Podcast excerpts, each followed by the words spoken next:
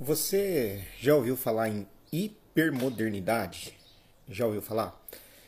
Esse termo ele foi é, utilizado, ele é utilizado por um escritor chamado Lipovetsky. E ele usa esse termo para mostrar a, o outro lado da pós-modernidade. O que seria isso? Uma espécie de uma metamorfose ou radicalização da pós-modernidade. Se na pós-modernidade nós ou na modernidade nós tínhamos o homem como centro de todas as coisas, né? E a pós-modernidade ninguém é o centro de nada, então essa esse redimensionamento da modernidade leva a pensar algumas coisas. Primeiro, a individualização em todos os aspectos ela ocorre de forma estrutural, como um todo.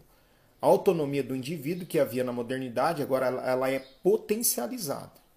E a busca da felicidade não envolve necessariamente o outro e nem o futuro. O que importa agora é o presente. Seria aquilo que nós poderíamos chamar de privatização da fé.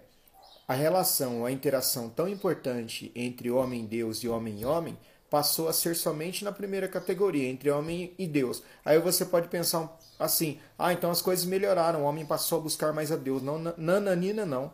Claro que não. Agora, esse homem, ele pensa ser Deus e ele age como sendo Deus. Na medida em que ele traz Deus para perto dele, não ele se aproxima de Deus. E trazendo Deus para perto dele, ele começa a chamar Deus de você. Ele trata Deus como se fosse um outro ser humano. Você deve estar observando como têm sido as músicas cantadas no nosso meio evangélico. Muitas delas não são cristocêntricas. E aqui não se trata de fanatismo, não se trata de extremismo. Se trata apenas da gente fazer uma pequena conjecturação acerca daquilo que nós temos visto dentro das nossas igrejas. Músicas que não enaltecem o nome de Deus, não falam sobre Jesus.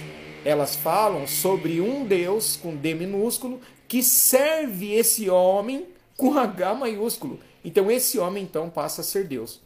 Não se trata aqui de uma crítica é, sem fundamento. Se trata de uma época em que nós estamos vivendo em que nada é centro de nada.